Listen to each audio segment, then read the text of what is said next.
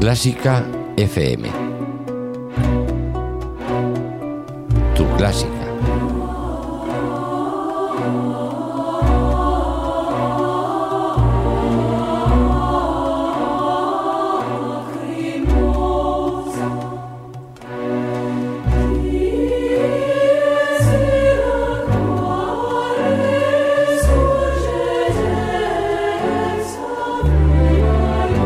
Estamos en el ático de clásicafmradio.com y estamos hablando de lesiones de músicos por la noticia que comentábamos en titulares de la cancelación de Lang Lang de los conciertos de los próximos tres meses. Y es que como comentábamos, hay pianistas, hay músicos que parecen irrompibles, que parecen intocables, pero que llega el momento y se rompen.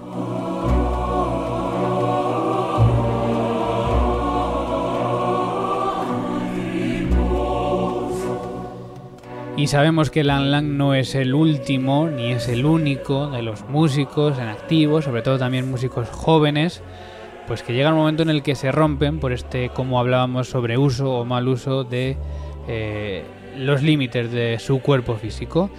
Para hablar de esto hemos querido indagar un poco más y hemos llamado a Elena Santiago, que es la responsable de músicosysalud.com y con ella vamos a hablar precisamente de estas lesiones de músicos. Elena Santiago, buenas noches. Buenas noches, Mario. Bueno, muchas gracias por estar con nosotros. Además, nos hablas desde Córdoba y queríamos preguntarte primero, eh, ¿cómo se puede producir esta inflamación en el brazo que dicen que Lang Lang ha tenido para cancelar sus, sus actuaciones? Pues vamos a ver. Primero quería hablaros de que la inflamación eh, es un síntoma de una lesión. Es decir, se produce un aumento de volumen en la zona afectada, aumenta la temperatura, o sea que la persona va a sentir calor en esa zona, se enrojece y evidentemente dolor, ¿no? Entonces, esto va a ocasionar una serie de, digamos, de perjuicios, ¿no? Para el músico en este caso. Mm, entre, por ejemplo, una cosa muy aparte del dolor, evidentemente, que va a impedir tocar y que va, a ser necesario parar, van los tejidos donde se produce esa inflamación, eh, van a perder movilidad, con lo cual eso va a afectar directamente a la interpretación, ¿no? Entonces, eh, bueno, ¿por qué se causa una inflamación? Pues efectivamente, como has comentado, Mario, eh, la principal causa es por un uso excesivo eh, como nosotros sabéis, todos realizamos muchos movimientos muy repetitivos cuando tocamos un instrumento. Entonces esto, unido a pues, factores de riesgo que tenemos, que evidentemente en nuestra práctica, hace que en un momento dado aparezca una fatiga muscular.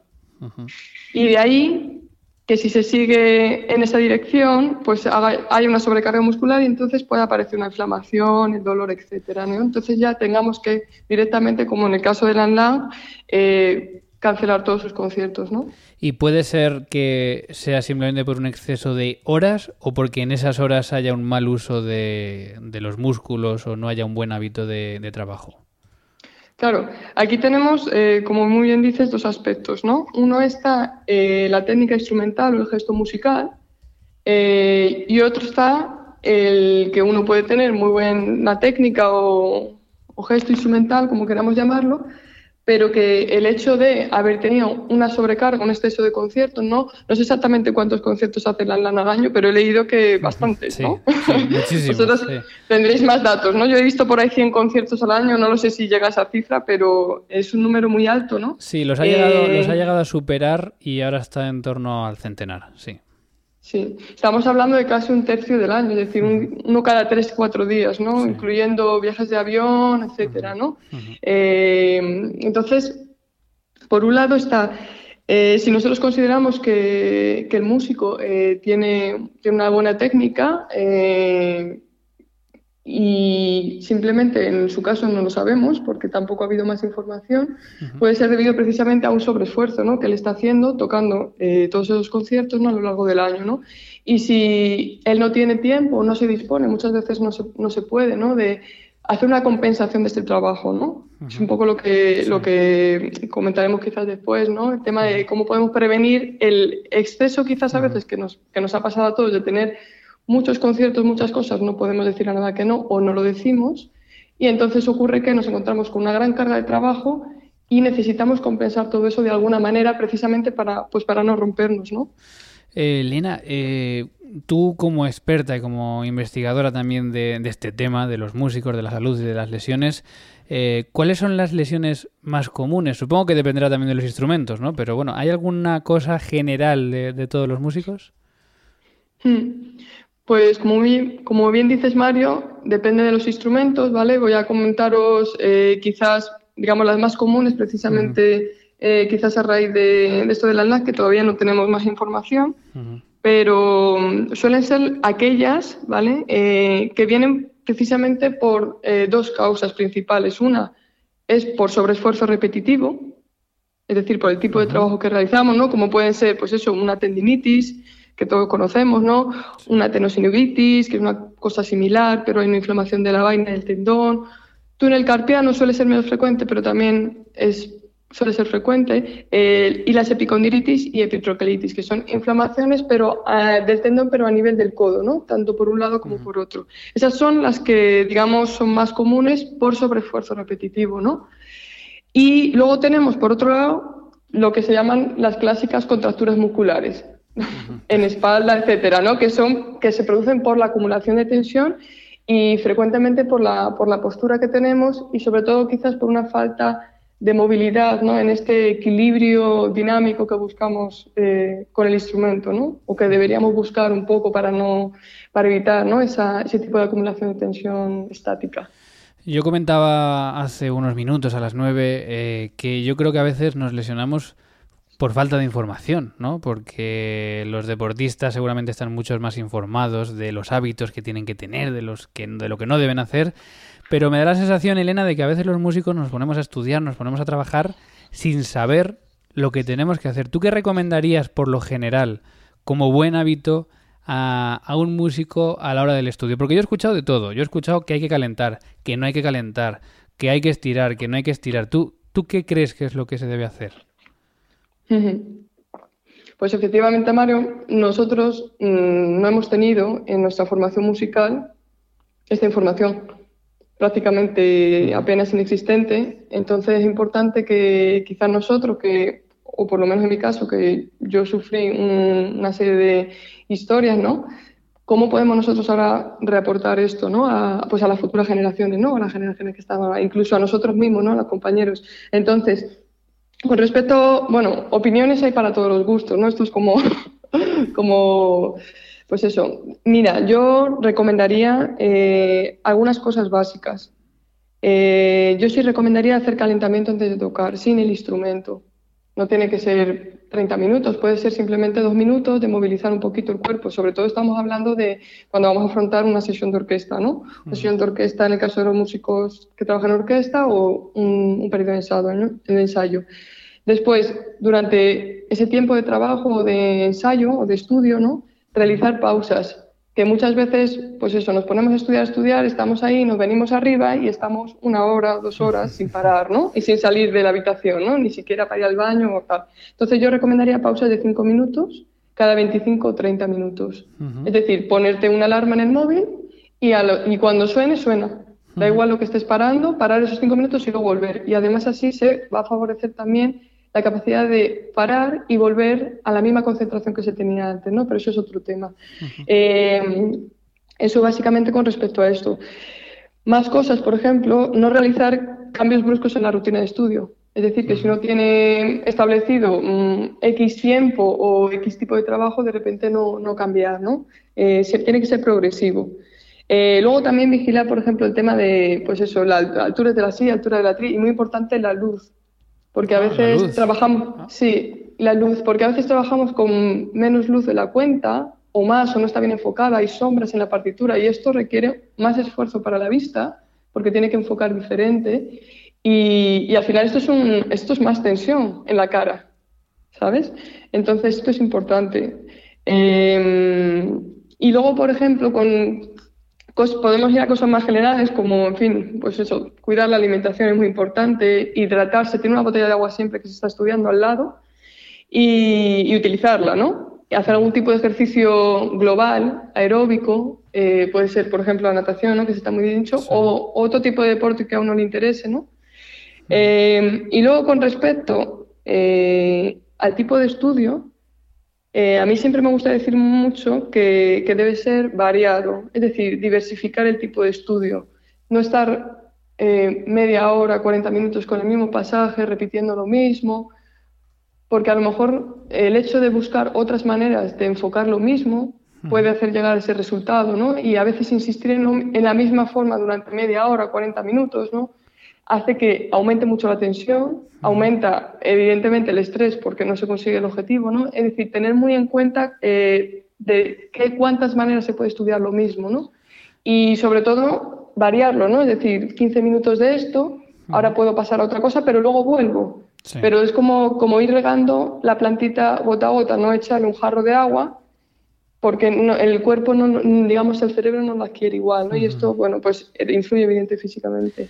No sé si me estoy enrollando mucho, pero bueno. Es súper interesante. Estamos hablando con, con Elena Santiago, eh, responsable de musicosalud.com. Estamos sobrepasando las nueve y media de la noche, nos alargamos un poquito porque nos interesa también mucho esta conversación. Y has hablado eh, del tema del estrés, es decir, la cabeza, la psicología, también afectan mucho a las lesiones, ¿no? Evidentemente, sí. Eh, con respecto a esto, yo, por ejemplo, sí recomendaría y va ligado, digamos, el tipo de el estrés y, y, lo que todos cosas que pensamos sobre nosotros, ¿no? sobre cómo estamos, cómo estudiamos, eh, cómo tocamos, que realmente nos lo tomemos de una manera, nos aceptemos a nosotros mismos y a partir de ahí cómo puedo mejorar esto, ¿no? Y es muy importante en relación al estrés escucharnos, o sea, escucharnos, que si estoy estresado a lo mejor necesito parar. Necesito parar, aparte por la cuestión psicológica evidente, eh, que nos puede hacer entrar en un bucle del que luego nos cuesta bastante salir y eso repercute directamente tanto en el rendimiento en el estudio como físicamente. Por eso es muy importante tanto si a nivel físico yo siento eh, fatiga muscular, eh, una sobrecarga, que escuche esto, esto es una señal hmm. para escuchar. Igual que si, si estoy sobrepasando y ya se me ha llenado el vaso y ya está que va a rebosar de estrés, de trabajo, de, por lo que sea, escuchar esto y buscar qué es lo que necesito para restablecer un equilibrio. Sobre todo yo creo que es una cuestión de buscar el equilibrio. Al igual que eh, estamos hablando de que hay que estar también súper atento al tema de la técnica instrumental ¿no? y de la postura que tenemos cuando tocamos. Y todo en, realidad es, un, son muy complejos, ¿no? pero al mismo tiempo muy sencillos. Simplemente intentar eh, utilizar la inteligencia que tenemos básica para, para, poder ver qué nos está pidiendo el cuerpo, si nos pide descanso o, qué es lo que nos pide, ¿no? Bueno, para ir acabando, eh, Elena, tú desarrollas, se puede ver en tu web, un método específico, que es el método Rolfing, que es un método em, tanto de concepción corporal, supongo también, como de, de prevención de lesiones, ¿no? ¿En qué consiste? Sí, pues mira, el método Rolfing, integración estructural, es un, es un método de trabajo corporal en el que a través de, manipulaciones y de presiones eh, sobre el tejido conectivo, es decir, la fascia, que es un tejido que rodea los músculos y los, es como la funda, ¿no? Y los une unos con otros, es decir, hace que el movimiento sea continuo, pueda ser continuo y fluido, ¿no? Pues podemos tener un músculo relativamente relajado, pero si la fascia, que es lo que lo rodea, tiene restricciones, va a impedir que, ese movimiento sea tan fluido como podría serlo. ¿no? Entonces, esto, ¿por qué la fascia, digamos, este tejido que, trabajamos con el rolfing adquiere esas restricciones? Pues a lo largo de la vida, nuestros hábitos posturales, los movimientos repetitivos, el estrés, la actitud corporal, muchas cosas que, digamos, van conformando la postura. Por eso cuando vemos a alguien venir de lejos, nos damos cuenta, mira, podemos reconocer a esa persona, ¿no? Por la forma que tiene de andar, por la postura que tiene, incluso tocando, ¿no? Si pudiéramos ver una sombra. Entonces, bueno, mm, es, todo esto hace que mm, la fascia pierda elasticidad y aumente las tensiones y las restricciones en la misma, ¿no? Entonces aparece el dolor, las molestias y sobre todo el tema de la postura de es que no me puedo, no puedo estar derecho a menos que no haga un esfuerzo, claro. es, que la es que la fascia no te deja. Entonces lo que trabajamos, lo que yo trabajo con Rolfing es básicamente eh, a lo largo de un proceso, un proceso completo son 10 sesiones, aunque yo siempre digo que bueno, se pueden hacer las tres primeras, ¿no? Como un primer ciclo, eh, es modificar realmente la estructura corporal para hacerla más eficiente y más funcional. Es decir, un poco recuperar esta, esta longitud, ¿no? esta verticalidad, eh, sin, sin tener que mantenerla con esfuerzo. Pues quien quiera saber más, músicosysalud.com, ahí está Elena Santiago, te puedes poner en contacto con ella porque también está sus datos de contacto y, ahí puedes saber más sobre este método Rolfing y sobre, bueno, pues estas lesiones de músicos y cómo prevenir los malos hábitos y, estas lesiones que, luego al final acaban atacando a, casi todos. Tú, por cierto, Elena, em, eres, viola, ¿no? Sí. Y nos has contado al principio, y con esto acabamos, que tuviste algún problema, también tuviste alguna lesión. Sí, sí, sí. Yo pues desde bastante joven, bueno, pues no tenía bueno, no me había aprendido, no me habían enseñado, bueno, da igual, eh, una buena técnica con el instrumento. Entonces, bueno, a partir de ahí yo empecé a buscar, empecé a buscar. Estoy hablando de cuando tenía 15 años, ¿eh? O sea, muy joven. Y, así estuve buscando, buscando, empecé a estudiar fisioterapia, esto, lo otro, siempre enfocado a, a, ver si yo me podía ayudar. o, y entonces, pues bueno, mm, ahí estuve en mi búsqueda y a raíz de eso, pues bueno, eh, hice, hice mi camino personal con instrumento y cambiaron, por supuesto, cambié la técnica instrumental desde cero y, muy, muy, entre comillas, con 20 años. O sea, que relativamente como que dices, es que es muy tarde y tal. Y digo, bueno, no es tarde, porque además luego al reconstruir eso, no es que borres lo que has hecho anteriormente, sino que luego no va a haber un techo, un techo técnico, ¿no? y, sobre todo también a nivel de la expresión musical, ¿no? Entonces, bueno, yo nunca es tarde, ¿no? Y, y, sobre todo yo siempre creo que se puede, yo sigo, siempre se puede mejorar, siempre se puede mejorar, encontrar, bueno, una fluidez, ¿no? En el movimiento. Bueno, no hay mejor ejemplo que el que habla desde la experiencia, así que ella es Elena Santiago, está en musicosylaud.com y le agradecemos mucho que haya estado esta noche con nosotros en, en el ático. Elena, muchas gracias. Pues muchas gracias, encantada. Hasta luego. Hasta luego.